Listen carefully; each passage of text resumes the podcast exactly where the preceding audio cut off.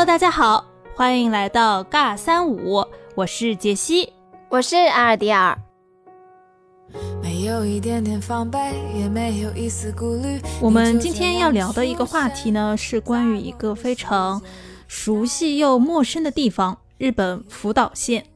其实很多中国人在二零一一年三月十一号这一天之前，可能根本就没有听说过福岛这个地方。但三幺幺地震发生之后，尤其是现在，呃，如果我们再提到福岛两个字的话，可能我们第一联想到的就会是核废水、核污染、核辐射这样的一些关键字吧，负面的一些东西。对，是的。为什么想聊辅导呢？其实也跟我们的主播之一阿迪同学他的工作经历有一些关系，那和辅导有一些些的关联性。那我们今天也很荣幸的请到了另外一位我们的话题参与者，也是我们尬三五节目的第一位男嘉宾老徐。哇哦！来来来来来，鼓掌鼓掌！啊，大家好，我是老徐。然后呢？非常感谢杰西，非常感谢阿迪，让我有这个机会成为这档节目的第一位男嘉宾，真的是非常荣幸。那我现在呢是在大家非常关心的日本福岛县工作，然后一晃已经进入了第九个年头吧。嗯，妈呀，对，真的是弹指一瞬间就到了第九个年头。一般国人眼里，就是福岛是一个敬而远之的地方了。但是你在那里生活了九年，可以说一下你和福岛的渊源吗？嗯，那简单的说一下我和福岛之间的关系，用两个字来概括的话，就是孽缘。嗯，你一定要这样说吗？对啊，因为其实，在去福岛之前呢，我是在关西留学，差不多在日本待了七年半之后，通过在猎头公司的朋友为我介绍的第一份工作，就是福岛县的上海事务所。嗯。呃，非常巧的就是步入社会社会之后，第一份工作就是跟辅导有关系。然后第一次因工作出差去辅导呢，就是二零一一年的三月十号，也就是三一大地震的前一天。在地震当天，我是从福岛出发前往关西的途中，然后发生了大地震，那可以说是跟震灾擦肩而过。那在地震发生之后回到上海之后，我的工作内容呢，基本上就和辅导的一些宣传。包括如何消除一些负面影响，如何去为辅导证明，或者去嗯将社会各界来自中国国内的各界来支援辅导这些声音，把它传递到辅导县内这样的一些关系吧。那在二零一三年呢，因为机缘巧合，呃，我就去了辅导县，然后做国际交流员，在辅导县厅，也就是县政府工作吧。那没想到一干就干满了五年。在这五年里面呢，自己也经历了一些呃生活上的变故，比如说是呃结婚生子吧，然后也就准备在福岛一直安居下去。那之后三年呢，在福岛的一个小城镇上面做从事地方振兴的工作，也是做满了三年。那在今年的四月呢，我上一份工作 任期满之后，我就去到了。呃，距离福岛第一核电站差不多十公里左右的一个小镇上，然后呢，现在就是从事移居的工作吧。因为日本政府有新的政策，对鼓励日本国内的年轻人或者是有意从事福岛复兴这样的相关工作的年轻人来福岛定居。嗯，我现在就是在相关的机构工作。老师现在是一个宣传岗的这样的一个位置吗？对，然后在日语里面是说广报，那在国内应该怎么叫？不是广报，对对对，广播工作。那阿迪你也简单 介绍一下吧，因为你之前没有明说你之前的这个工作经历。嗯，对，因为之前的节目就没有需要到我去说的这么清楚嘛，因为我们之前在那个。哥斯拉那一期的话，有稍稍的提到过一些。就其实我前前一份工作的话，是在呃福岛县的驻上海的一个代表处，呃工作了蛮长的一段时间，大概有七年的时间吧。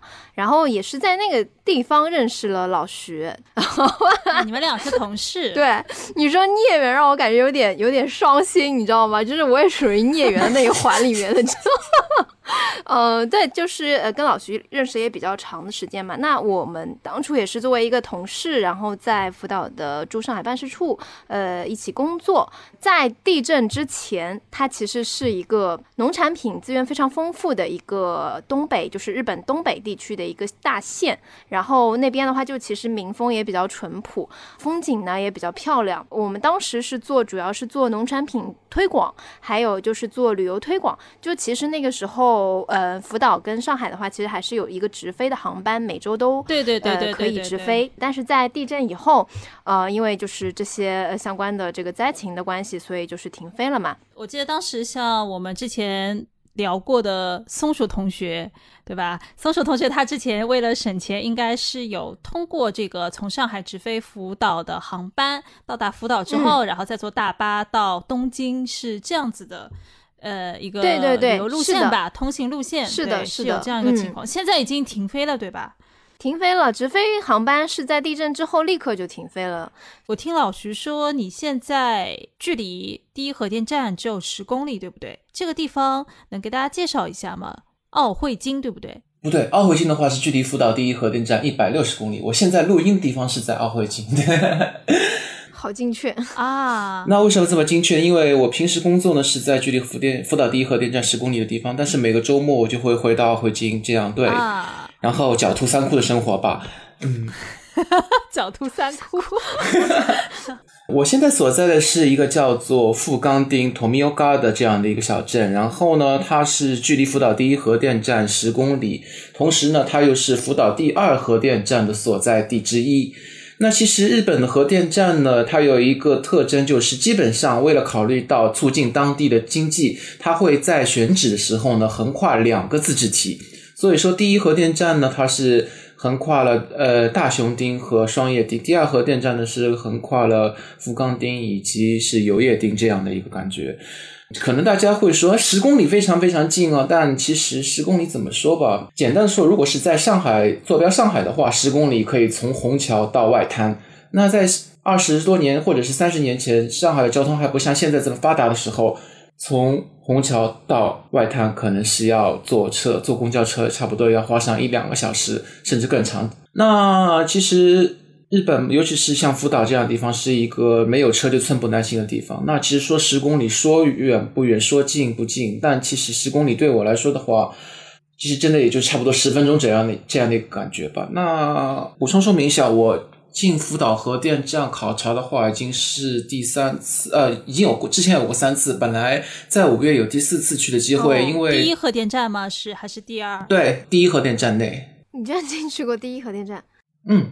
进去过三次，第四次的话应该是在下个月吧。因为现在负责参观考察的是东京电力，只要是东京一出那个紧急事态宣言，他就会对外就是暂停接纳人进去这样参观这样的一个现状。哦，他这个参观是针对怎样一个对象？因为我听到“参观”两个字。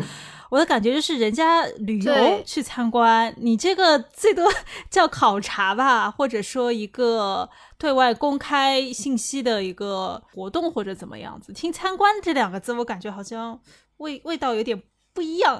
嗯，参观的话怎么说吧？因为为什么我会说参观呢？因为它的第一站是在我现在所在的富冈町福岛第二核电站的原来的一个 PR 馆，就宣传馆。然后呢，作为一个曾经的宣传款，它自然就是在呃宣传核电是如何的省时高效。在很长的一段时期里面，当地的经济完全是以核电为中心。然后呢，就是当地的所有的居民都是以从事核电相关工业为生，然后也从事核电站周边的企业，然后是以相关产业为荣吧，这样。因为跟当地的居民聊得熟了之后，我也会自然而然被他们潜移默化，在一些用词方面被他们同化的。他们直到现在还是说去参观。日语的话是用什么？见学吧。见大对，还是说见学对吧？哦哦。那怎么说吧？我去的时候第一次呢，就是也不说考察吧，真的是有点参观的这样一种感觉，因为。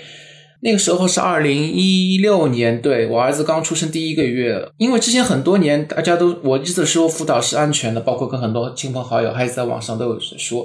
但是就有很多人质疑辅导究竟安不安全。那我跟说破嘴皮，他们都会用一句话来对我：那你辅导第一核电站进去过没有？如果你没有进去过的话，你有什么资格说它是安全的。那这句话一直困扰着我很多年。那正好那个时候有一个民间团体 MPO 吧，然后正好有组织了这样一个活动，那我就报名参加。哇，好勇啊！然后我去了之后才发现，我已经是进去考察的第一万多人次了吧？哦，就是在这之前已经有很多的团体，包括个人已经进去过了，是吗？在最开始的一二年之呃一两年之内的，当然是很多就是专业人士是进行相关的专业性的考察。在差不多第三、第四年之后呢，就是有很多半民间团体开始进去里面考察。然后之后呢，也就是差不多二零一五年、一六年开始吧，有很多就是嗯民间的人士想通过各种办法，嗯想进去考察，只想到底是看一下福岛的第一核电站究竟是怎样的一个现状。他们是否有信心去继续的去相信辅导还有明天这样的一个感觉？包括当时的我也是这样。其实还是一个信息对外公开的一个渠道。对，那可以说东电在这一方面，他们是我也不是帮他们洗白吧，他们是真的做的很有诚意，也很诚心，但是但是往往又做的非常的不讨好，因为他们的广播部门真的是 做了很多吃力不讨好的工作。其实我我可能感受啊，就是广播部门它还是比较核心的，在第一线，比如说辅导呃实际的第一核电站这里去进行一些工作的，但他们的真正的决策人和高层和战略层，他们还是人在 东京啊。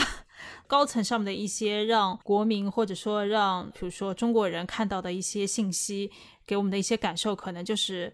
我们现在工匠精神的那个加了一个鞠躬的躬的那个工匠精神的那种感觉，和实际就活跃在第一线的那些工作人员，他们的真诚的那种那一部分，是我们这些人是看不到的。所以，就是东电两个字，可能在很多人的心目当中就是鞠躬道歉。这样的感觉啊，对，就像杰西所说，“工匠精神”这个词非常的好，我想把它好好的翻译一下，然后如果有机会的话，在我下次去第一核电站时候，跟当地的那个广播部门把他们向他们传递一下。好的，刚刚说中国有这样一档节目，那不行，我们刚做了一个叫做“不要去日本”的节目。那个，因为我我个人的话，我是有一个问题想问老师，就可能会有很多的听众，就是。不明就里的听众也会想要了解，就是那你在二零一六年申请。建学去参观第一核电站，那他具体申请他有一些什么手续嘛？就比如说去之前，你可能需要知晓一些什么东西，然后或者说我不知道啊，打个比方，就比如说是不是需要买保险？因为大家可能比较担心的就是说去到那边，那会不会对于身体有什么负担或者什么影响？那在这个之后，呃，有没有一些关于就是说就是身体健康方面的一些检查或者是一些检测的这样的一些说法呢？呃。第一次去的时候，二零一六年的时候呢，我是完全以个人身份去报名参加的，所以说那个时候呢，也就是交了 MPO 给我们的一个说明上，就是说，嗯，在福岛第一核电站以及去参观的过程中呢，会经过一些比较辐射量比较高的地区，但是呢，就是说，嗯，在之前的几年里面，就是我们。进核电站参观的这个行程上都是坐在大巴里面的。那只要是在大巴里面的话，它的那个空间辐射量呢，就会比在暴露在外面的时候会小很多。然后在整个观参观维持一小时的过程中，所受的辐射量呢是，呃，要低于坐一次飞机所会接受到的自然界的辐射量，比它还要低。所以说，对我们的人体健康呢是完全没有影响的。然后直接去。参观之前呢，就是会给每个人，嗯，就是佩戴一个辐射剂。进入福岛第一核电站之前呢，就会佩对，然后佩戴在身上，然后全程的实时观察辐射剂量的变化。然后呢，就是累积的，就是到参观之完之后呢，这个累积的辐射剂量呢，就会告诉你，在这段参观过程中大概有接受多少辐射。第二次去参观之后，那个时候是因为工作嘛，那个时候还是受雇于福岛县政府。呃，我记得那个时候福岛县政府给参观的时候呢，是有福岛县政府给的一些表格，然后上面写着的是不推荐有孕在身的女性职员去，可能就是说可能会对，可能辐射量会对胎儿会有一些影响，因为胎儿的话不像我们成人这样那个呃身体比较对，对辐射剂量的话可能要求又不一样。这其实跟。坐飞机差不多了，也不太建议孕妇坐飞机。这就是跟我们体检有一些项目是孕妇不能做，是一个 X 光道理。X 光项目不能做呀，嗯什么之类的这种备孕的也不有点类能做似，吧？对，就是这种样子。对，对，那第三次去的时候，那这些繁文缛节的说明呢，就相对少了很多。然后更让我觉得惊讶的就是，因为第三次我是属于凑人头的网红这样的一个 position 莫那个位置去的。对，因为去年嘛，因为 等一下，就是你在当地是个网红是吗？我不是网红，其实是他们想请网红去内地做 做报告，但是问题是因为新冠疫情的这样的一个蔓延嘛，然后找不到网红，找不到网红呢，退而求其次，你至少要找一个可以肯去，然后愿意去，然后对当地有一定了解的人吧，然后然后就莫名其妙的又到了我头上了。莫名其妙当了网红，啊，你还是有当网红的潜质的，不然也不会莫名其妙到你头上。我不是当网红，我只是因为这样的一个给我的这样一个名额，让我有机会第一次带可以带自己随身携带的那个摄影设备进到第一核电站，哦而且对，因为距离第二次去核电站的时候呢，差不多已经有三年左右的时间了吧。之前两次都是全程坐大巴，第一次坐大巴的时候，有些区间。我所佩戴的那个辐射剂量仪吧，然后它还叫的比较响，就是说那个空间辐射剂量吧还是比较高的。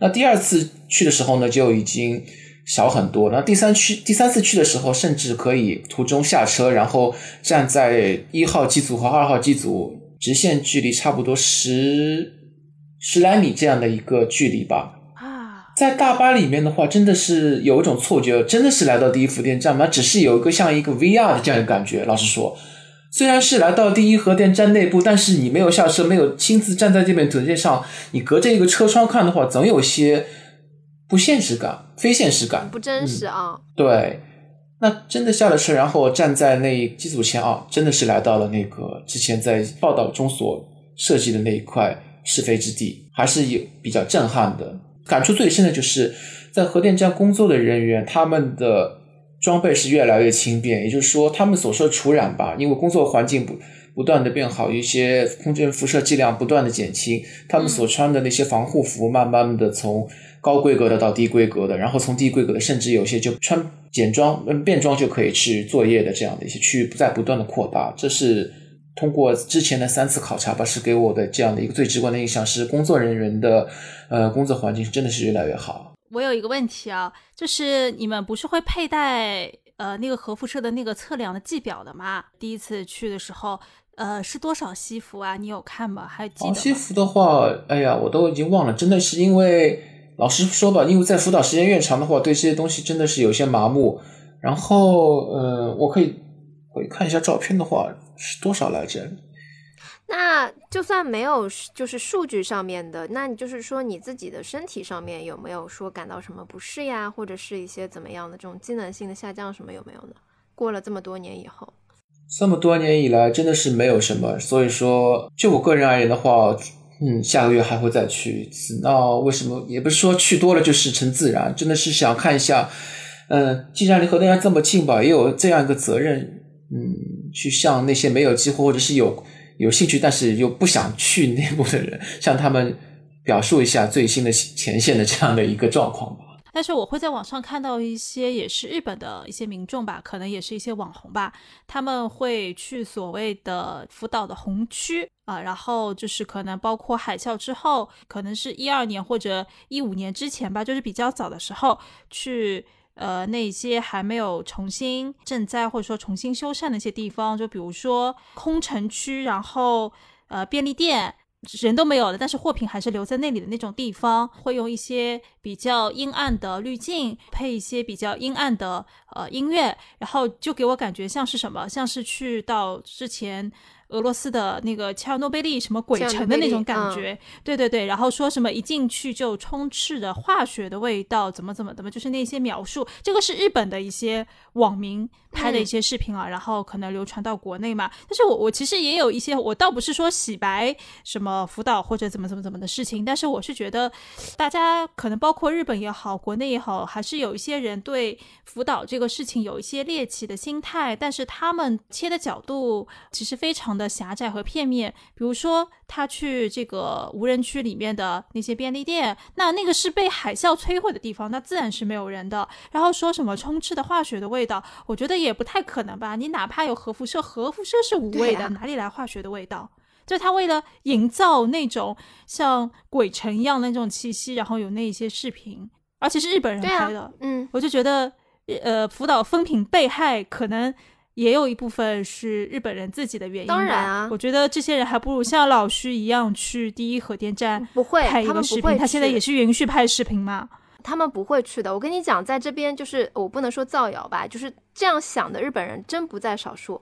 我老徐应该非常清楚的，就包括我在上海工作，在日企工作接触到的一些相关的日本人，他们也自己也都说，就就是觉得福岛是不能再去的地方，或者说是一个很危险的地方，他们自己内心就是排斥，而且也没有想过要去。嗯，怎么说吧，我记得在我去福岛工作之前，国内流行了一首歌是我的歌声里，然后里面的歌词就是说，你存在在，你在在我的存在我深深的脑海里，是吗？我的梦里，我的心里。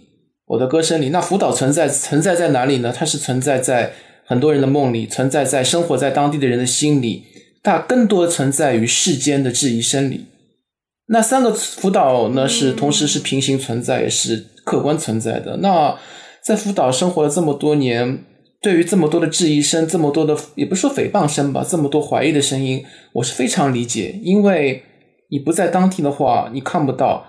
也不是他们看到的是片面的，就像我们拍拍照片都喜欢把它剪裁一下，把好的一面给人，把想要自己想突出的一面给人。那作为他们来说的话，也无可厚非。我只是想对他们说，如果有机会的话，多来几次。那无论你们想表达什么，多来几次就可以了。在这么多年里面，看到辅导很多感人的一面，看到辅导很多遗憾的一面，有很多神操作。有很多令人扼腕痛惜的地方。骚操作，对，骚操作，对，一手好牌如何打成一手坏牌？一手坏牌如何有挽回的机会？把它就这样，把它慢慢的把这个机会就错失了。那慢慢的做到宠辱不惊吧。我现在更多的一个姿态呢，就是作为一个旁呃不是旁观者吧，一个经历者，一个见证者。我经常就是跟日本人说，为什么在留在福岛？如果说我能够。在福岛最后寿终正寝的话吧，也不说为福岛做了多大的贡献，至少能够在一个客观数据上，作为一个能够在福岛就是生老病死上作为一个健康的数据，可以为福岛做份贡献吧。那我在活的时候，无论我说说多大说多好的话，那其实都是枉然的。科学可以证明一切。嗯，我的感受啊，对于福岛，我相信大多数人还是会有恐惧的。如果说呃让我去福岛。我可能也不是那么的愿意，但是我觉得是个人的选择。但是我们应该把福岛这个地方和他的遭受的那些苦难和呃，因为东电和日本政府的一些骚操作给他遭就是强加的那些苦难，要把这些东西和福岛本身要剥离开来。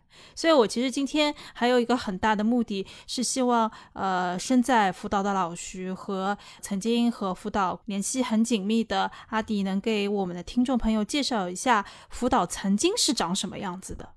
嗯，我我我也简单的说一下，因为其实我也距离上一份工作也有大概五六年，呃六呃六年左右了，就其实可能会有一些记忆模糊的部分。就其实在我印象当中的话，我们撇开地震跟核电站这个事情不说的话。福岛它本身，呃，地处东北地区嘛，因为它是离宫城县，就大家可能很多人在这个之前没有听说过福岛，但是他可能听说过宫城县，因为那边有仙台嘛，嗯，就鲁迅先生的那个，是的，是的，对，留学地方，所以，所以会对那边比较熟悉。那福岛其实就是毗邻宫城县的一个，就是旁边的也也隶属于日本东北地区的一个县。其实我在进这个代表处之前的话，我也是对这个地方我完全。不清楚，原来日本还有这样的一个县。那进了之后呢，我也是通过工作的关系，会对它的整体的一个风貌有一个比较大概的了解。就是最初的话，我们是会从一些资料，包括一些照片呀、一些视频去了解它本身。它是一个，我刚刚也说过，是一个农业大县，它会生产盛产很多的一些，就比如说比较出名的，像有白桃。就刚刚阿迪聊到白桃，小小插一嘴，因为前两天刚刚发生了农夫山泉的那个气泡水的那个事情，就是农夫山泉它有一块气泡水是打的白桃的这个口味，然后它的宣传当中可能用到了，就是说这是福岛产的白桃。这样的一个品种，然后呢，福岛的这个核污染的事情呢，又在风口浪尖，那呃，网民也非常的眼睛啊，哎，你为什么要拿福岛的这个来打口号？难道你用的是福岛的桃子吗？那福岛桃子有没有污染呢？对不对？就是网上就骂了一下这个农夫山泉嘛。那农夫山泉是怎么回应的呢？农夫山泉的意思就是说，这个白白桃的这个桃子的品种，它是来自于福岛的。但它用的那个不是用的这个桃子，而是这个桃子的这味道的调味，调味调成这个味道。对，它只做了那个 flavor 而已，就是对，只是做了一个调味，调成这个桃子。这个桃子的口味可能跟福岛产的那个桃子的口味是一样的啊，但是他用了福岛两个字，那就引起了这个争议嘛。对，是有这么一件事情。我比较好奇的是，他为什么会他知道国内就是会产生这样质疑的话，为什么会去选用这样的一个一个调味呢？这要就就要问问农夫山泉的人啊。那也恰恰证明了福岛的白桃确实还是有有名的，日本国内还比较有名的一个一个品种。那福岛还有什么？还有一个东西我知道，那个远古婴儿，因为我们之前哥斯拉那期你也聊到嘛，然后你不是聊到那个奥特曼的风情街，那个风情街它在哪里啊？那个风情街，其实我老徐，你有去过吗？那个奥特曼风情街，就是远古婴儿故乡的那个须贺川市，他 搞了一个奥特曼风情街，就是那个街上有很多的奥特曼跟怪兽雕塑等比例的，对雕塑跟有有有有有。然后今年的话，马上七月份又有新的一季奥特曼要出现，好像这两天在电视上也有看到，因为前两年正好又是远古婴儿诞辰一百周年还是什么的，也做过做过几档节目。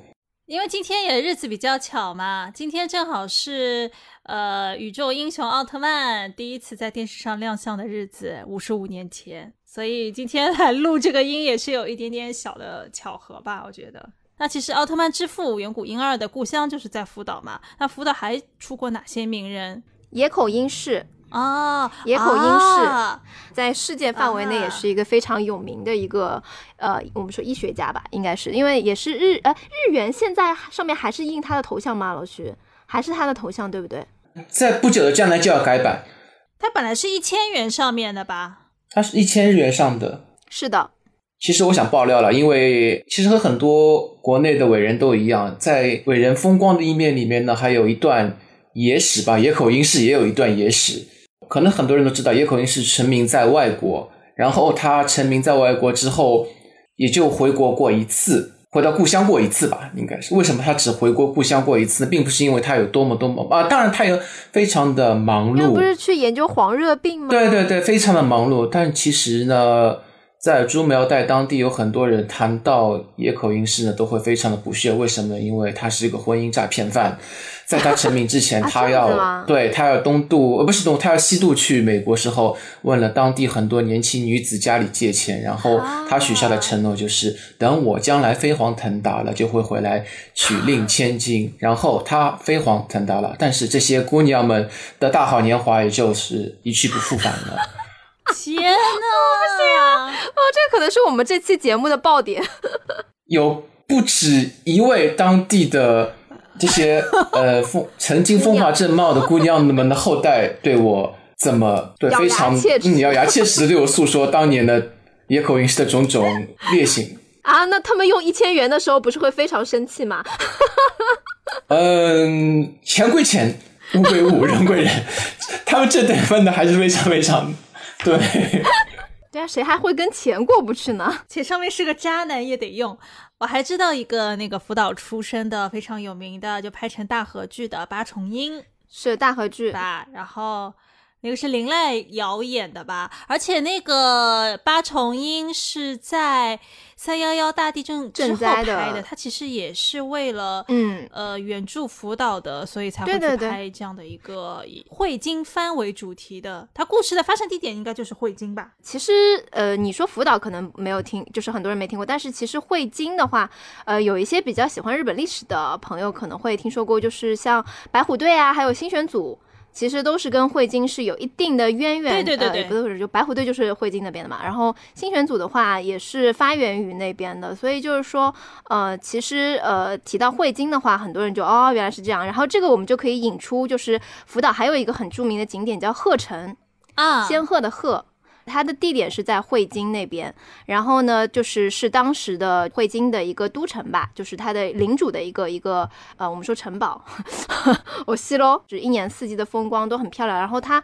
呃，我记得是几几年的时候，它有翻修过。总之，现在的话就是是通体雪白的那种外形，所以会有一点点像那种仙鹤的形状吧。我也是一个比较著名的一个景观点，它里面可能会有一些包括呃过去汇金的一些历史呀，还有周边会有一些就是相关于那个风土人情的一些相关的介绍，等于说是也是一个非常具有代表性的一个地标性的建筑吧。不愧是前辈，嗯。事隔这么多年，还能把他介绍的这么清楚，比我这个一年要登鹤城二三四次的人都要说的详细。你不要这样说我，你不要这样捧杀我，我我怕我说错。没没没有，这两年我去鹤城的唯一的理由就是去看林濑遥，因为林濑遥就是因为他，呃，八重之音和福岛结缘，然后每年对每年秋天在汇金鹤城会有做那个爱兹马斯里汇金季嘛，在这样一个大型的那个活动上，每年他都会上八重的这样的一个装束，就是电视剧里面这样的一个装束，这样就是来参加。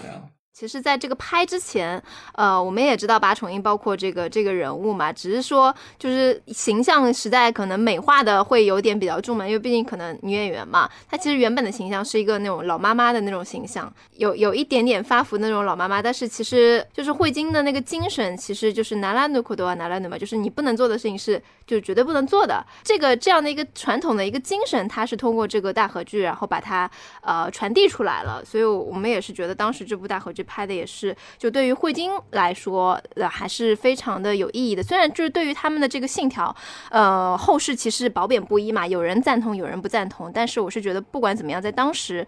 呃，也算是象征当地的一种一种民众的一种文化，或者说是一种精神信仰吧。哎，刚刚提到林濑遥，林濑遥的话，他每年都会去福岛吗？每年都会去，包括去年疫情相当严重情况下，他都有去。然后就是这个星期，然后他还去了福岛当地的两所小学。然后是最近他在推进那个 SDGs，嗯，是什么？SDGs，然后在国内应该怎么翻都忘了。解释一下是个什么？是是个什么？SDGs 的话，应该就是跟环保有关系的这样的一个新的称呼吧。然后，然后是有十七项这样的一个指标，可持续发展的开发目标是这样的一个简称。嗯嗯嗯，在日本这两年就是比较红，对，然后都比较火的这样一个概念。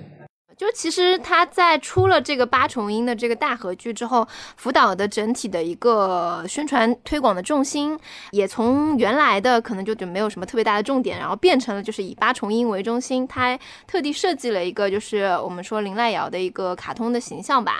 当时在灾后，只要去到那边相关的地方，无论哪里都可以看到那个这个这个卡通形象的一个身影。因为我刚刚问那个林濑瑶是不是每年都去，然后其实我有一点点很惊讶，然后也觉得她非常的棒，是因为我想到了一些反差吧。因为我之前可能也听阿迪就当年聊过，在三幺幺大地震之后，本来福岛出生的一些名人吧，或者是艺人，他们可能会相对刻意的弱化自己福岛出生的这件事情。嗯。可能也是怕连累到这个风评被害的那一部分吧。嗯，然后我觉得林濑瑶能够每年都坚持去为福岛做一些贡献，然后去做一些曝光和露出，我是觉得他这样做是真的很不容易。首先，我觉得他愿意去接这个这档大合剧，本身其实就是应该有充分的思想准备跟 思想觉悟才会去接吧。我觉得，然后说到那个反面例子的话，我还还真的挺多的，因为其实福岛出身。的艺人还真的挺多的，而且我这边有一个 episode，就是其实福岛代表处的一个当时的所长，呃，有找到我，他是希望我可以邀请一位，呃，我这边就不透露姓名，就是日本福岛的一位呃出身的一位艺人，可以帮他们做一个那种短期的一个推广，或者说一个一个协助吧。我当时也是有过努力，但是很不幸的是，可能因为真的对方会比较害怕，就是风评被害。这一点，所以就后续就是遭到了拒绝嘛，也不能说拒绝吧，就可能不了了之了。所以我对这件事情来说的话，就像你说的，我就觉得林良瑶她本身不是辅导线出身的名艺人，她反而还可以做到这个，我就觉得真的还蛮不容易的，嗯。哎，给大家解释一下什么是风评被被害好吗？因为这个字可能，嗯，呃，没学过日语的，可能稍微有一点点难理解。风评被害，我我的理解就是说，简单来说的话，就是福岛现在因为核电站的这个事情遭到世人的。呃，有色眼睛对待，或者说世人的也不能说一些就是恐惧吧，然后就是谈服色变嘛。我们之前会有一个一个成语用来形容。那么风评被害的话，它指的就是说跟福岛相关的，无论是人或者是事物或者是地点，就是只要跟这个地方相关的，也都会遭受到一些就是有色眼睛的对待。一些连带的歧视，对对对对，连带的歧视有一点这个意思在里面。呃，如果不是因为核电站的事情，我还嗯呃挺想去一次福岛的，因为之前你们在那边工作，然后也是 比较第一手的接手接受到一些关于那边旅游的一个信息，包括那边的桃子啊、温泉呐等等的一些呃旅游景点，其实还是比较好奇的。怎么？什么什么真的？我说温泉，就因为我跟你不是之前去过一个那个别的温泉嘛，因为工作的关系也去福岛的不少的温泉泡过，感受过。我是真的觉得真的不比就是我们去的那个那个地点差，就是甚至会比那边好很多。我们当时去的是有马温泉，在日本国内也是属于比较热门的，对，比较热门的温泉地嘛。但是福岛那边的话，它有一些那种温泉旅馆或者说是温泉点的话，包括它里面的泉泉水的质量以及它周边的那种风景，绝对是有过之而无不及的。其实我今天在录制之前啊，去看了一个 B 站上面的风景片，是呃南奥会金的大内宿这个地方，它应该也是一个旅游景点吧。然后它是那种素人拍摄的，然后不会加任何评说的。但是设备器材都是比较高端的，然后看着非常的美。嗯，应该是十二月份拍的圣诞月的雪景。呃，有很多来旅游的人，男女老少，然后小孩，然后和妈妈，然后在打雪仗啊之类之类的。街边有很多商铺，然后还有一些面馆。那个面馆的话，它好像特色是 negisoba，就是那个大葱。荞麦面，然后那个葱就是非常非常非常粗的，然后他强调说我是给你卖的是一整根葱当筷子用，还真的挺有意思的。就是它的面里面是插的一根很粗很粗的那种葱的那种画像挂在外面。对，那个大葱是用来给你当筷子，就是用它撩起那个荞麦面吃。然后你吃了荞麦面之后，那个大葱本身也是可以吃的啊，是当筷子用。就是这个是当地的一个特色的一个荞麦面，叫大葱荞麦面吧，negisoba。刚刚我和阿迪也聊了很多关于福岛特色的地方和东西嘛，但我很想问问看，就是对于老徐你来说，福岛最有特色的是什么呢？这是我最为困惑的地方，因为在那里时间太长了，就是一切都已经习以为常，跟当地人同化。然后日本的乡下吧，包括福岛在内，很多乡下人的口头禅就是“哎，什么什么都没有，然后什么什么什么都不带劲，还还是大城市好什么。”但是嘴上是这么说，但是真的让他去大城市的话，哎，那地方什么去啊？你去什么好啊？在乡下多好，对吧？就是这样吧。那我其实觉得，那福岛现在最让我难以割舍的就是那种泰然处之的这样宠辱不惊的这样的一种生活态度吧，因为。怎么说吧，这么震后已经整整十年过去了，该被说的已经都被说了，该被赞赏的也没什么可以赞赏的，该被贬低的已经都已经经历过，那接下来都已经触底了，那是不是应该是时候反弹了吧？这样的，那事关汇金这一边，那就是完全不同，因为汇金，他老实说，在地理位置上，你把它归于福岛县，真的是有点有点为难他了。基本上就像刚才你们提到大内宿，它是在日本以前属于日光街道嘛，然后离立木县的日光比较近，也就差不多一个小时不到。但是没有办法，谁叫它被并在了福岛县内呢？行政区划被并到了福岛县内。对对对对，它其实县的整个的一个领土，呃，行政区划面积还是比较广的，而且它本身其实福被命名为福岛县，其实也没有很久吧，老徐。是吗？呃，也没有很久，对，也就差不多七七八十年左右的历史吧。可能大多数人还就只听过汇金，汇金他们还是知道的。对，提到汇金的话，大家都知道，但是他们因为也融合了呃不同地区的那个人嘛，所以就其实嗯，他们很多的一些好像有一些方言也会不一样吧。汇金有汇金的方言，然后他可能稍微到另外一个地方的话，好像方言就是也是也是完全不一样的。我记得福岛当地的方言是怎么说的？嗯的，就是这样。然后或者什么什么那西，然后到了那个海边的，或者是像福岛市那种靠靠仙台那边的，就是喜欢在那个鱼尾加一个哈，然后这个哈是没有任何意义的 语气词。嗯的哈，嗯，什么什么哈，这个哈是。我刚到福岛的时候真的很不适应，然后嗯的哈，然后因为一说哈，然后日语里面说哈的话就是就是非常充满攻击性的一种反问，还要对你，还要怼你这样的一种感觉。然后为什么？难道福岛人非常好战吗？然后直到这么多年之后，现在才已经听了习惯，知道啊，这个完全没有任何的意思，它只是作为一个接续词，或者是完全他们是下意识的出于用这个样一个词而已。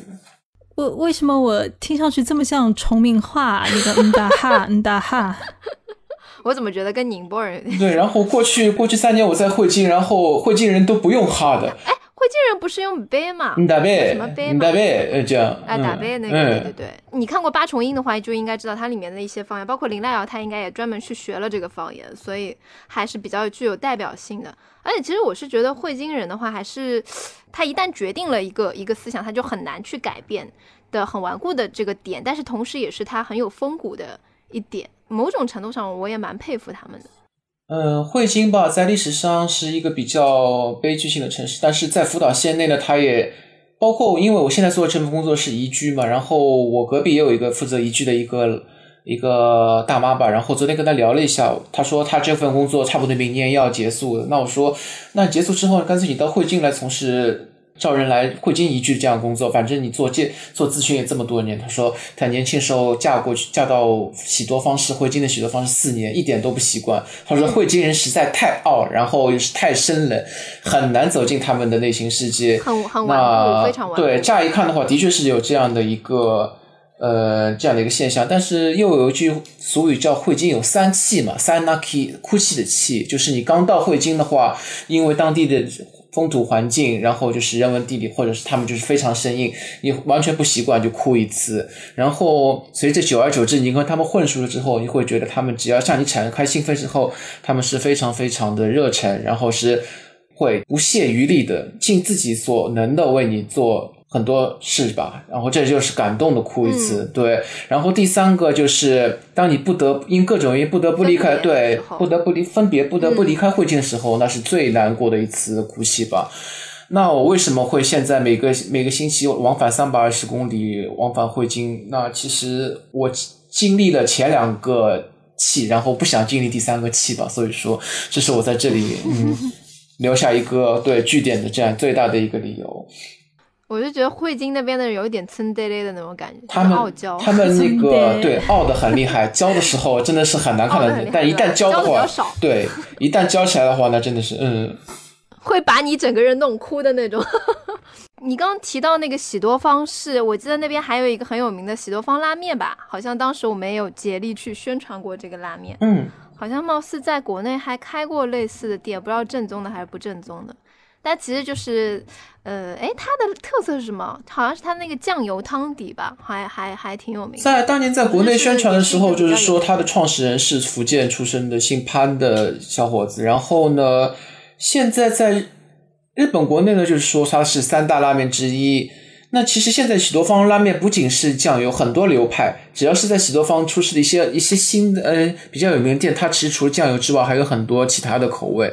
那现在最为有名的，其实它是阿萨拉嘛，就是早上五点开始就开始营业，然后差不多到下不是到下午吧，中午午市一过之后，汤底用完就就关门了。关门。嗯。啊，早上五点就起来吃拉面啦？福岛人民都起得那么早的吗？那其实从健康方面来想的话，一早上对早上五点就去吃拉面的话，真的是对，嗯，是一个很大的挑战。爬不爬得起来是一件事，对，然后盐分啊什么的，嗯。但是习惯的人真的是，哎，就怎么说吧，真是习惯成自然。很多老头就是早上去那边吃，然后说还还还嫌口味不是很还不够足什么的，是吗？刚大家都聊得很开心啊，特别是聊到吃的就特别开心。呃，我们再讲点稍微严肃一点的话题吧，因为我知道徐哥你呃在三幺大地震那天其实人是在日本的，对吧？三一当天的话，我是早上六点到十嗯九点左右是在福岛县内，然后因为当天是出发前往大阪嘛，然后坐青春十八慢车这样的一个旅行的过程中，然后在下午在静冈县的时候发生地震。那我可能是比较幸运的吧，就是说看到了地震前的福岛。一眼。二零一一年的时候，我九月份也就是去了福岛嘛，那个时候距离地震也刚过去差不多半年左右。朋友也带我去看了一下那个海啸曾经侵袭的地方吧，那真的比较触目惊心。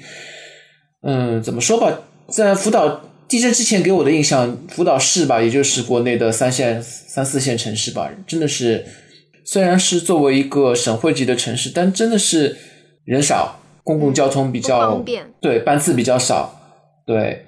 然后最让我印象深刻的就是我工作了五年的那个政府大楼，那是一个破旧啊，很多年那是一个破旧啊，那是一个破旧啊，重要的说了三遍啊。呃，对，那之后呢，就是参观过，我去参观过，我我记得老徐那个时候，你不是坐在那个就是。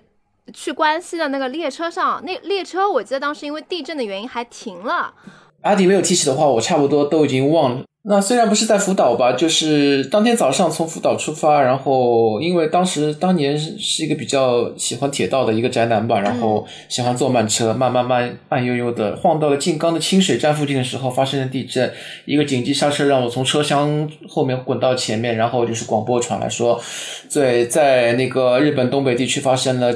极大地震，然后本次列呃本次列车呢会在最近的车站进行紧急避难，但是没想到紧急避难的地方就是在车站吧？那清水车站并不是一个特别大的车站，然后几百号人就在车站那里，然后一避难就差不多十几个小时。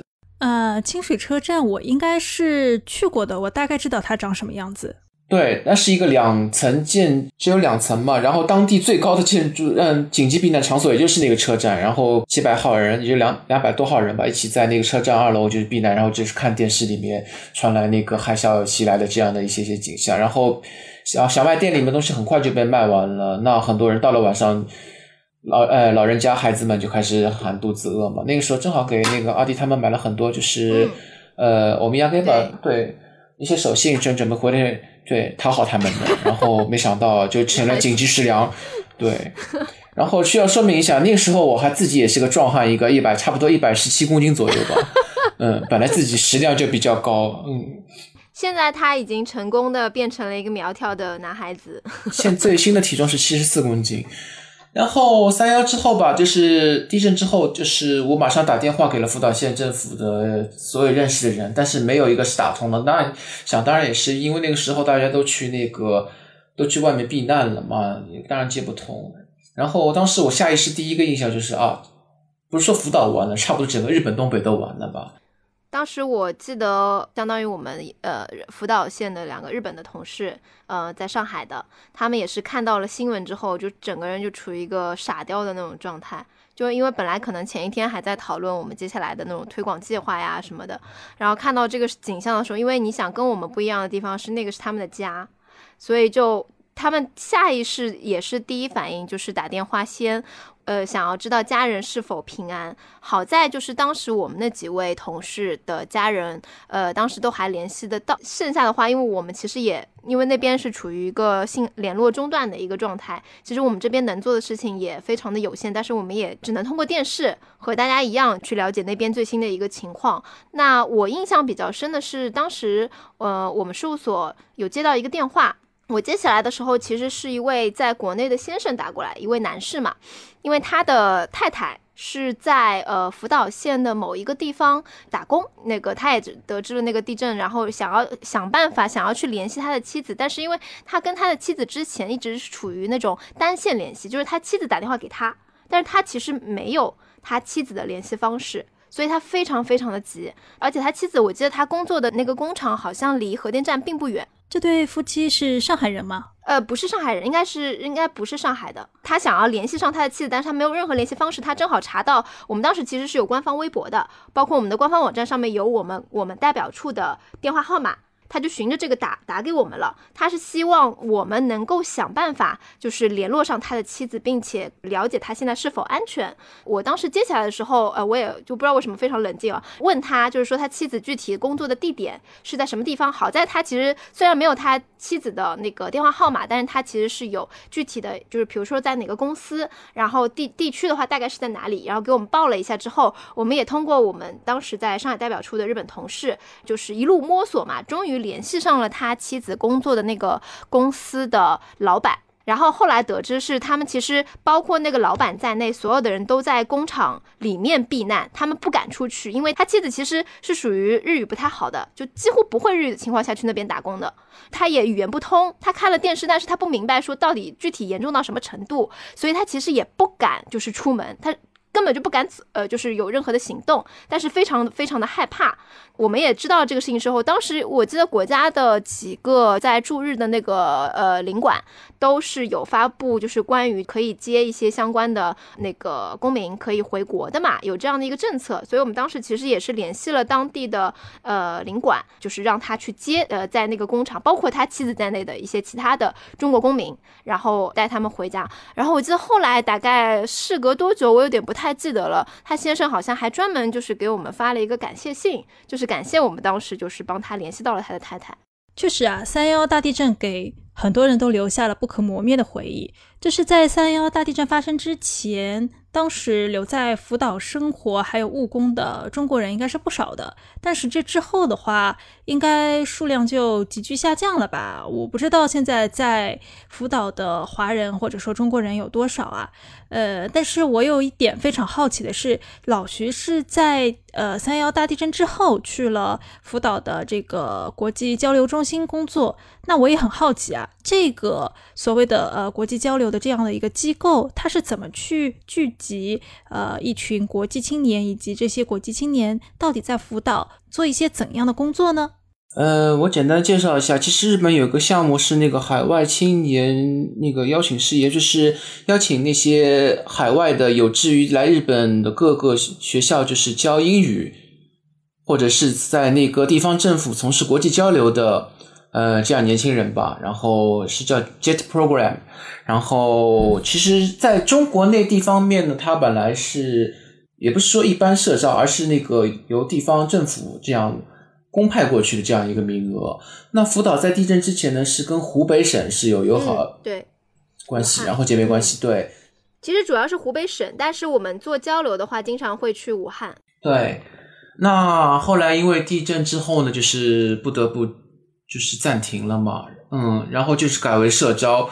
那在二零一二年的秋天，然后我在日本驻华大使馆的官方网站上，也是我之前的同事吧，另一个同事跟我说：“哎，老师，你看有今年也在招那国际交流员呢，那也就是说，可能是今年湖北省政府也派不了人去辅导了吧？那我想，哎，那又派不了，那与其让不是非常了解。”辅导的人去那边的话呢，还不如自己报名试一下。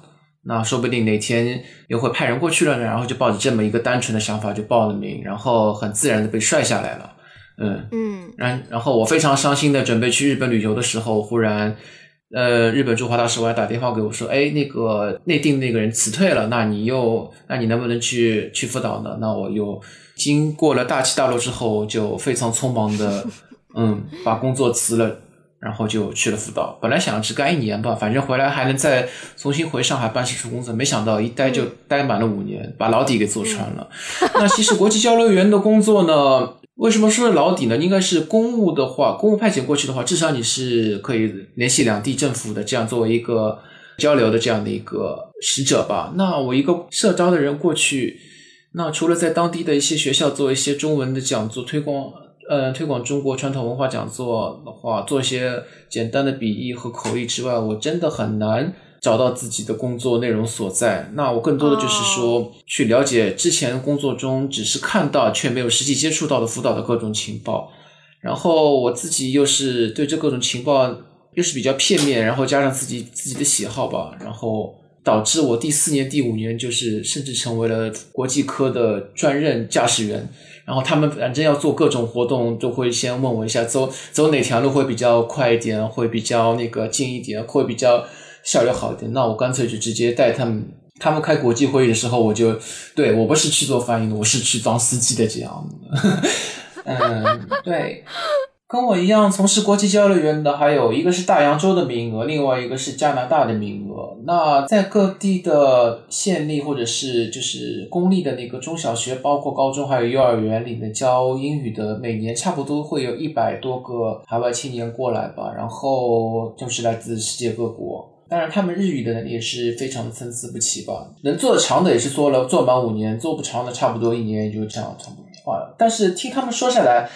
很少有人就是像我一样，从第一志愿到第三志愿都填了辅导。我也是因为三个志愿都填了辅导，所以被刷下来的。在壮行会上，那个大使跟我呃不是大使吧，就是那个参使参赞跟我说，呃嗯参赞。作为一个领馆工作人员，你认为在二零一二年的前提条件下，一个第一志愿到第三志志愿都写辅导的人，你会认为他的头脑正常吗？他是这么非常直截了当的跟我说。然后我考虑一下跟我说，嗯，不正常。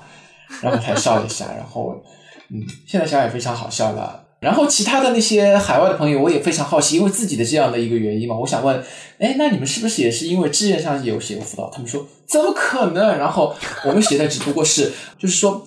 到了日本之后，他们想要分配到哪个那个都道府县，他们会写。他们当然没有一个是写福岛，他们说我们喜欢有那个四季种，然后不同的，可能在冬天雪会比较大一点的，可能离大城市比较近，就非常可恶的。他们他们给的大城市不是东京，而是仙台。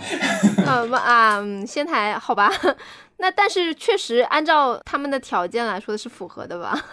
四季确实很分明。绝大多数人就是这样被卖到了福岛县来。知道他真正的样子了之后，其实也没有那么的，就是抵触了，是吧？嗯，对，可能说，与其说是那个抵触福岛本身，可，嗯，更多离开选择离开福岛人是那个抵触日本乡下的文化吧。我记得非常清楚，有些有些那个小伙子们说，呃，他们从事有机，呃，他们崇尚有机农业，他们一定要吃有机的蔬菜。但是事实上，日本乡下并没有这么多有机蔬菜，然后他们就非常失望。那还不如在东京可以买到更多的有机，他们就后来就选择去了东京。有机蔬菜，什么是什么样的人？哎，一听就是西方世界那一套啦。对，西方对，他是英国人，然后怎么说吧，林子大的什么鸟，嗯，林子大的什么鸟都有。我之前看了一个二零一七年 NHK 拍的一个纪录片嘛，也是在讲那个三幺幺地震之后，然后受灾的居民回迁的工作的，就是从避难的这个居住地，然后回到原来的家乡的这样的一个政策吧。然后当时的感觉就是这个回迁工作进行的非常艰难啊！我不知道现在，呃，这一块儿有没有什么后续？嗯，那非常谢谢杰西，那真是一个非常好的问题。那。呃，你刚才说到二零一七年，对于福岛来说是一个很大的转折点。那那生意可能变得比较正派一点啊。那这个转折点为什么这么说呢？有许多人就是选择了，有许多居民选择了回迁，也不说选择回迁嘛，是条件允许他们回迁了。那其实我现在所在的富冈町，也就是在二零一七年解除了那个禁令，解除了避难指示，是成为了那当年选择回迁的一个所在地。那福岛的人口呢，在地震之前是曾经有一度突破两百万的，那在地震之后是一度一路降至了一百八十多万。我好像记得截止二零二一年的五月，好像是差不多已经到了一百八十二万。这也是为什么我现在的工作的内容就是要鼓励人来移居、做广报这样的。因为如果再这样，人口继续持续减少的话，那福岛的将来的人口比例相当的成问题。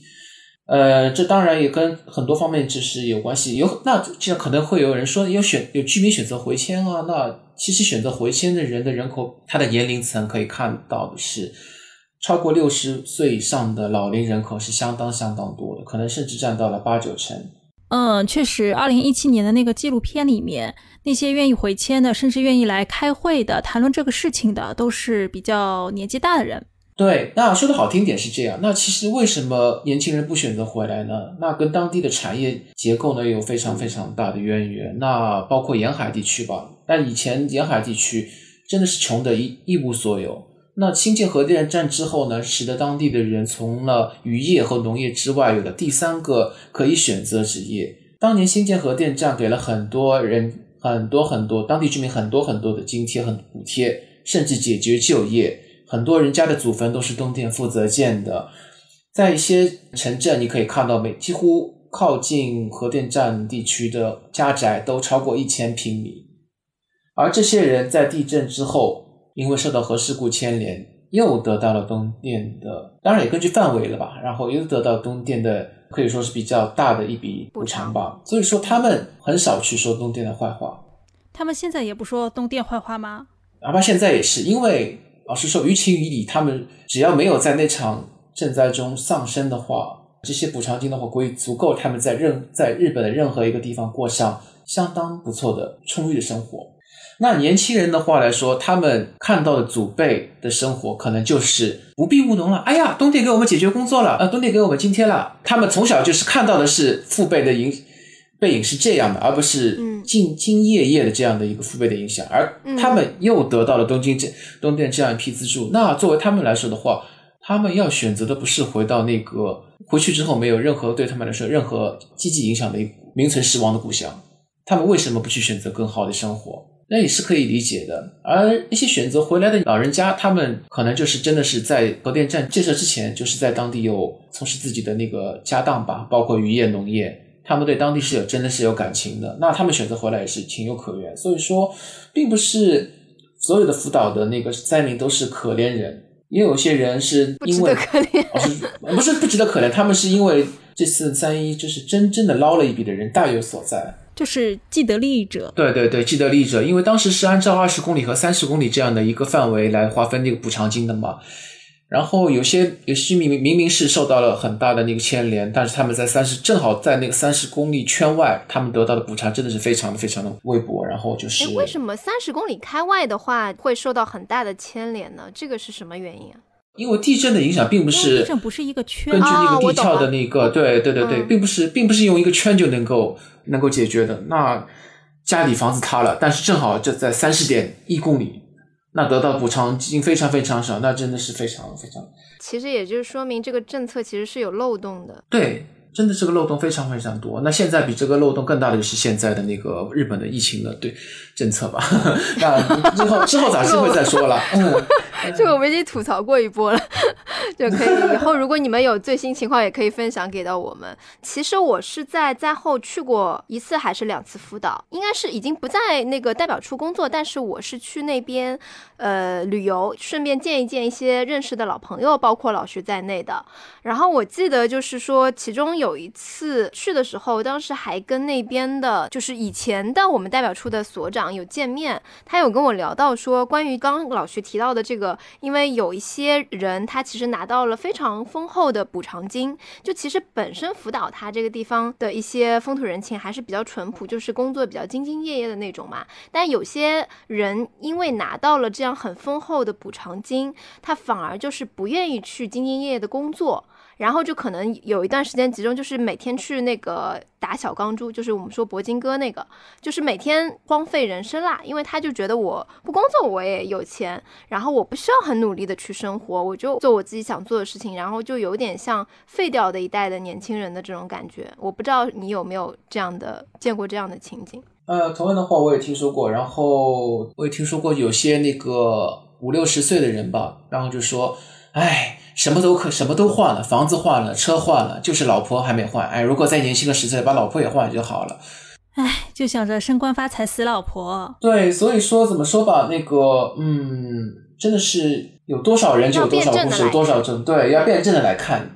哎，所以人性它就是个很复杂的东西啊。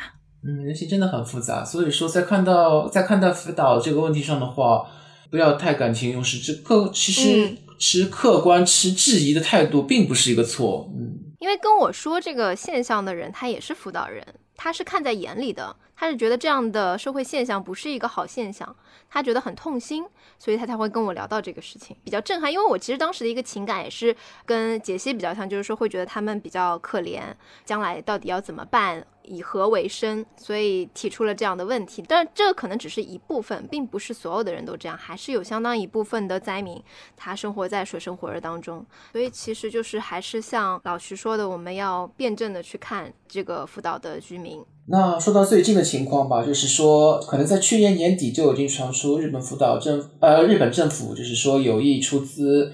然后请日本全国各地的去移居福岛核电站周边的区域，然后去的人如果是举家前往的话，就是给两百万日元；然后是单身前往的话，给一百十万日元。那这个并不是谣言，我现在工作的一个重要的环节呢，就是跟这个相关。但怎么说吧，那其实日本政府它的当初的设想呢，出发点。就是我刚才说所说的，就是福岛县的人口比例，尤其是在曾经的灾区沿岸地区的，这些人口比例相当的失调，是需要一些生力军过来的。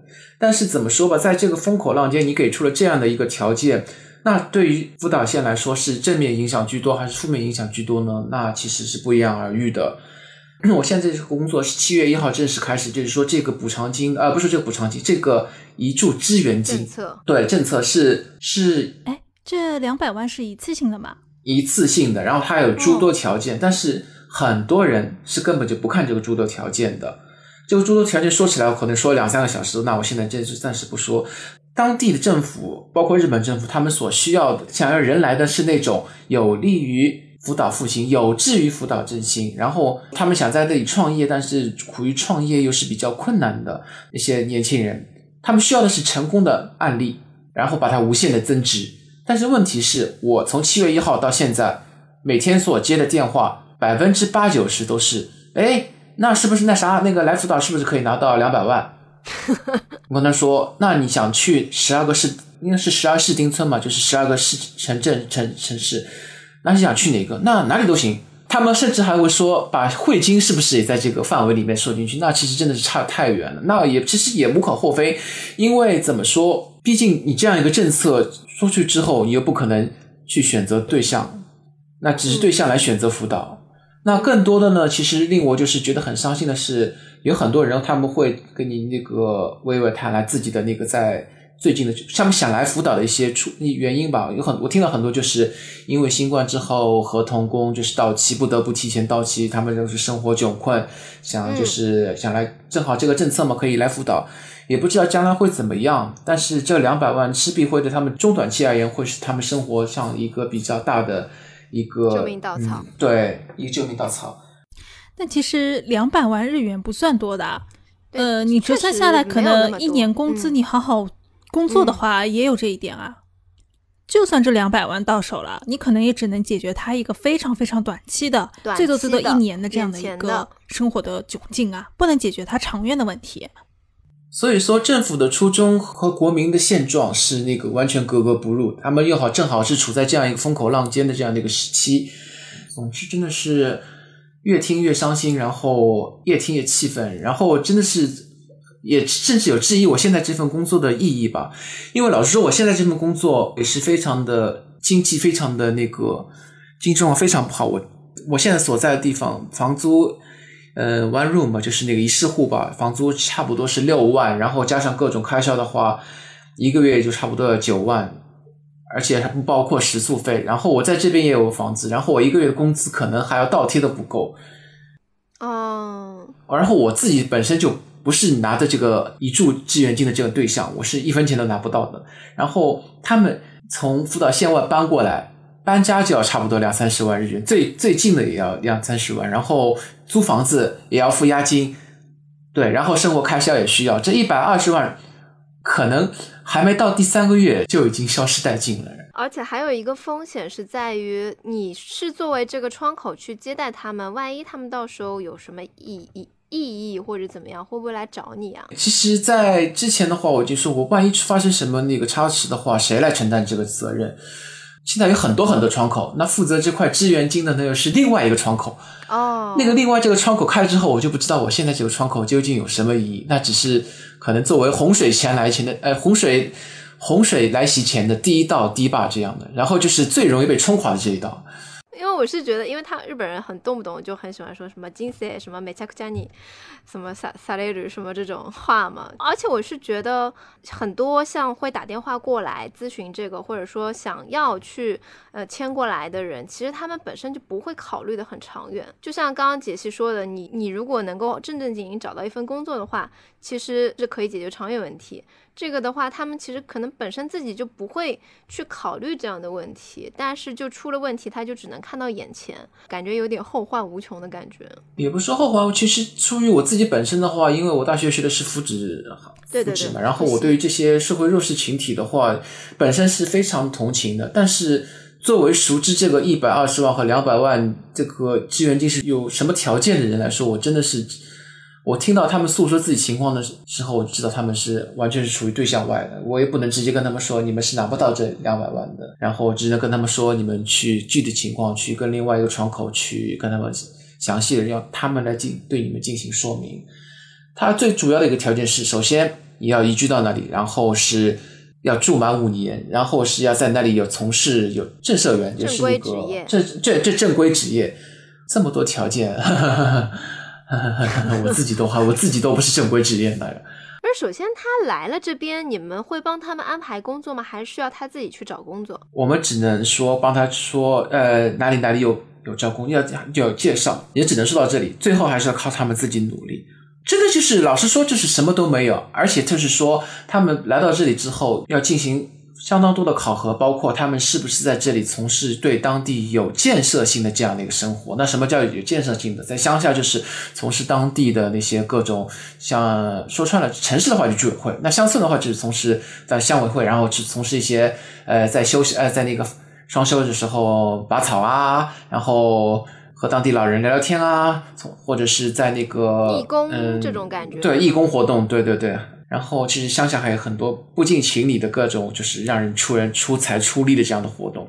如果你不从事的话，他们又会把你从对象里面踢出来，然后踢出来，他们还会有定期的给你打电话或者上门来访问，确认你是否真的是在当地生活。哦，那我觉得，如果真的是要如此约束性强的这样的一个前提条件下，还要住五年，那这一百二十万或者是两百万的话，我真的是很难。觉得我会，如果换做我的话，我还宁愿去自己打掉工算了。对呀，而且我想问一下，你们这种窗口担当的话，有没有就是指标这样的一个说法？就比如说必须签成多少人，有没有 KPI 呢？KPI 的话，其实是辅导线是根据某复兴大臣所说的，半年三百人，五年三千人。那老实说吧，我觉得是，如果仅是以这样的一个条件。不做任何的改善的话，那只是天方夜谭。要来的人早来了，有之于在辅导创业、为辅导做贡献的人是不在乎这点钱的。而且那些有志于为辅导复兴做一份贡献的人，他也是不愿意被受到这么多约束的。那你这样的一个政策出来的话，你究竟有利于谁？出发点是好的，我承认。就是你的 TA 到底就是你的 target 根本不明确啊。对，所以说我自己本身就是有半有一半是像被骗过来这里工作这样的感觉吧。那那我现在做的工作是不是在骗人过来？那我只能跟他们说啊，凡是我接待的，我跟他们说，就现在目前条件的话，真的是比较难。然后具体去别的窗口咨询，他们会给你更多的充分的理由。就是你这边能推就推了，其实。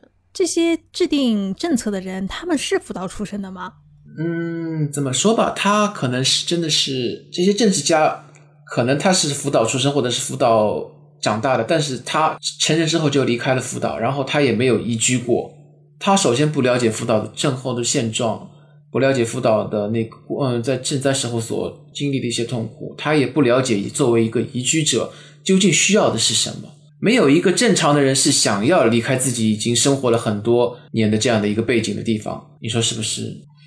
就是理想和现实脱节太大，工作三个多月吧，就一直处于这样的一个矛盾里面，然后导直接导致我上次体检的时候让我查出慢性胃炎，我也不知道现在该怎么办。哎，那就这样吧。真的是工作内容和自己的那个嗯心理压力实在是跟自己所想的世界是脱实在是脱节太大吧。这个这个政策最大的一个漏洞就是说，移居它不是从无中生有。如果你要从日本全国各地挖三千个人过来的话，那就势必在日本全国各地有三千个人的漏洞会产生。你这个政策究竟是受惠于哪里？你作为一个国家的话，拆东墙补西墙。嗯，也不能说漏洞吧，因为其实现在在疫情之后的话，有相当一部分日本的中小企业都倒闭了。因为我有认识一个在横滨的日本的朋友嘛，他就是专门给这些倒闭的中小企业贷款的一个一个公司。因为这种情况失业的人，我觉得应该有很大一批存在吧。可能这些人现在就是正在给你们打电话的其中的一批人。我觉得，我真的不忍心告诉他们，乡下的生活成本比你们现在的生活成本要高。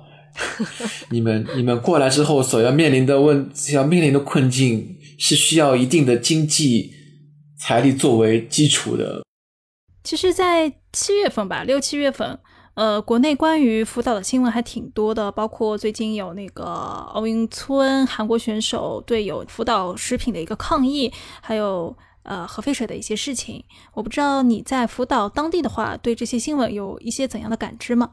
嗯，首先是说奥运吧。那其实这两天之前吧，前两个礼拜我也一直有注意到，就是相关报道，有看到就是韩国选手。看到奥运村里有有提供福岛的那个鱼类产呃食品吧，然后就就是抗议，然后还自带食品的。但是中国选手团怎样的一个态度？然后我没有找到相关报道，这点是我比较好奇的。奥运其实是一开始说本届东京奥运是一个复兴奥运，包括福岛在内的受灾的东北地区的复兴是作为一个重要的宣传的这样的一个对象吧。那现在今时今日，不要说复兴了，那可能是受牵连的成分更加多一点。我是个人是这么觉得的。那福岛县民来说的话，对对于这个奥运的说，也不说又爱又恨吧。其实对于很多福岛县民来说，奥运已经结束了。为什么这么说呢？因为东京奥运圣火接力今年三月是从福岛开始的。那最开始的三天呢，在福岛县内各地圣火基地，包括我之前所在的，包括现在周末所在这个小小镇上，也来了奥运的圣火。那对于这个镇上的很多居民来说，当天圣火来了，圣火走了，奥运就已经结束了。嗯嗯，我们更多关心就是这个，我们只是要看一下圣火啊，奥运有了。那至于比不比赛，无所谓。对比比不比赛。无所谓，那可能有一些更思想境界更高的，就是说，福岛县出身的一些运动选手在本届奥运会上会有怎样的一个成绩呢？顶多也就是上升到这样一个台阶上来说。那对于整个东京奥运，对于福岛的这样的一个 image 吧，就是印象吧，会究竟上升到如何一个台阶？那老实说，对于福岛县民来说的话，自己过好自己的日子就已经够了。我们不指望靠奥运来为我们洗白。我们过好自己的日子就已经很困难，在疫情的这样的一个状况下，那和废水的问题呢？废水，那废水呢，其实是一个相当大的问题，因为它不仅牵涉到福岛县当地，那就沿岸的这些村镇来说吧，它分为两个不同的截然不同态度，包括富冈町以及就是第一核电站和第二核电站它所在地的四个町村嘛，他们就是持啊没有办法，因为我们要复兴的话，如果这个核废水没有一个。处理方式没有把它最终定论的话，我们永远是一块心结。无论它的结果是不是符合人意，我们需要的是一个结果，我们需要的是一个政府的定论办法。对，解决办法，政府不定它的那个基调的话，我们是无法做出最后的复兴的这样的最后的一个努力的。那其他的一些地方，就是说我们有渔业，我们要打鱼，嗯，但是你现在核废水排出的话，可能让我们这个渔业蒙上几辈子都无法。挽回的这样的一个影响，但老实说，就他们这些渔业的渔成绩的话，老实说，东电或者是国家的补偿的话，足够让他们不打鱼也 OK。但是他们可能要的不是赔偿，他们要的只是一口气。这点是，也就是这么多年以来一直在闹的这样的一个原因，因为他们父辈、祖祖辈辈都是从事这一行业的。这份荣耀，这份骄傲，已经刻画他们他的每一个 DNA 身上，不是钱可以解决的。那福岛县内尚且如此，那周边的一些茨城县呀、宫城县沿海的一些自治体的话，那更不用说。但是呢，另外一方面，如果离得山高水远的话，像汇金这方面的话，他们持的态度呢也是非常明显，我们弃权，因为我们真的是离得太远。但是作为福岛县的话，我们又不能就是偏袒任何一方，那我们只就是弃权这样。那之前其实我跟呃杰西也说过，福岛核事故最大的一个可惜也是可悲之处，就是福岛是日本唯一一个把核电站冠以自己自治体名字的这样的一个地方。嗯嗯嗯。如果按照他的那个核电站所在地图说，如果说哦我是双叶核电站啊，我是大熊核电站，那对肯定不会是到现在这样的一个田地，就不会受到牵连那么广。我给听众朋友们简单举个例子吧，就比如说我们在上海的崇明岛。造一座核电站，然后呢，这个核电站的名字我们不叫它崇明核电站，而是以市级的呃行政区划去命名，叫上海核电站。那么，如果说这个在崇明岛的核电站它出事了之后，大家记住的是上海的核电站出事了，上海很危险，而不是说单单只看崇明岛这个地方，就是整个上海都有问题。现在福岛核电站就是存在这样的一个问题。那汇金地区离核电站最近的有一百公里，然后跨了几条山脉在外。那汇金的人会想，哎，那仙台离核电站也就差不多六十公里，对吧？而且又没有什么山。那那那为什么仙台过得歌舞升平，我们却要蒙受这样的不白之冤？开啥玩笑？就这样吗？这个逻辑确实。那福岛县政府呢？这么多年以来，这么饱受世界各地的抨击，然后自己现在这碗水呢，又一直很难端平。然后也就说里外受气吧，这个端不平的，对，端不平，真的是很难端平吗？就是他刚刚说的沿海地区和就是离核电站比较近的那个地区，以及汇金，就是它各个地区，其实我之前也说过了，它的风土人情都是完全很很不一样的，从事的行业也是完全不一样的，就会造成就是说意见上很很大的分歧。对。那包括这次曾经的灾区，十二个灾区，就是就一百二十万和两百万的这样的一个一注支援金嘛。然后汇金很多地方人口高龄化，六十五岁以上人口已经接近六成。他们想，为什么不是我们这里政府不是给我们这里这样支援金来促进年轻人过来？我们更需要年轻人，我们是当务之急。如果没有年轻人的话，不出二十年，我们这里就要消失。那为什么是的？为什么是那边？就因为他们是灾区吗？他们已经有已经拿了很多很多钱了。那其实老实说，在辅导这么多年，我现在有些羡慕阿迪和杰西。如果我一开始没有选择去辅导的话，那说不定我现在可能抱着更轻松的一个状态来看辅导这些问题，而不是像现在这样越想越头疼，然后越想越胃疼这样的一个问题。但是在另一方面呢，我又是怎么说吧？也幸亏来到了辅导，可能是真的就是命中注定吧。反正都已经来到了这里，我现在也觉得你。开始说“孽缘”两个字，真的是非常的精准了。但是我觉得另外一方面也是，因为其实当时你决定去的时候，就等于说是像我们这边提出了辞呈嘛。然后我们当时其实是觉得你的思想觉悟非常的高，然后就是因为你大学我学福祉的嘛，就是就是社会福利相关的，社会福利相关的嘛。就等于说，这个也是你的一个志向，就是你的一个比较大的一个梦想。所以其实我当时是觉得挺佩服你的。也没有吧，反正就真的就是机，哎，就是那个机缘巧合。没想到当年的给我写推荐信的，对吧？上海办事处的所长，然后现在又成了我的上司了。有一点点防备，也没有一丝顾虑，你就这样出现啊！在我们节目的最后尾声啊，我想问老徐一句话：你相信辅导有未来吗？嗯，其实我刚才也说过，辅导活在人的梦里，活在人的心里，活在很多人的质疑声中。那对于辅导，对于我来说的话，我还是相信他有未来的。嗯，这也是为什么我这份工作做的并不是非常顺心，但是一直先一直要坚持下去的。的一个理由吧。如果能通过我，真的能够有一个正常的，或者是日本政府所希望的这样的一个移居者出现在现在的福岛的曾经的灾区的话，那我的工作就是有意义的，仅仅如此吧。好的，非常感谢老徐给我们的听众朋友们带来了很多关于福岛的真相或者说事实吧。因为我相信，呃，我们大多数人对福岛的理解可能还是停留在主流媒体对福岛的这个核事故的一些解读，呃，但是福岛当地它真实的一个面貌到底是怎样的，或者说它现在真正的面临的怎样的一些困境，然后它的这些困境可能会给我们，比如说邻国带来怎样的影响，其实我们还是需要更多的真实和真相的。真的在此真心感谢老徐能够给我们带来分享那么多信息。我也谢谢两位了，嗯，希望以后老徐可以以其他的主题来参与我们节目。对的，对的。你你，因为你如果听我们节目，可以发现我们节目的调性其实有一部分跟你还挺 match 的。嗯，哎呀，我就是不想暴露本性了。好像好久没有跟老师讲话了，你知道吗？嗯，今天跟老徐聊的确实非常开心啊。然后我也是觉得，呃，应该要祝福一下老徐啊，工作顺顺利利，然后呢，身体健健康康，嗯，也能够继续留在福岛，然后找到你人生的意义和价值吧。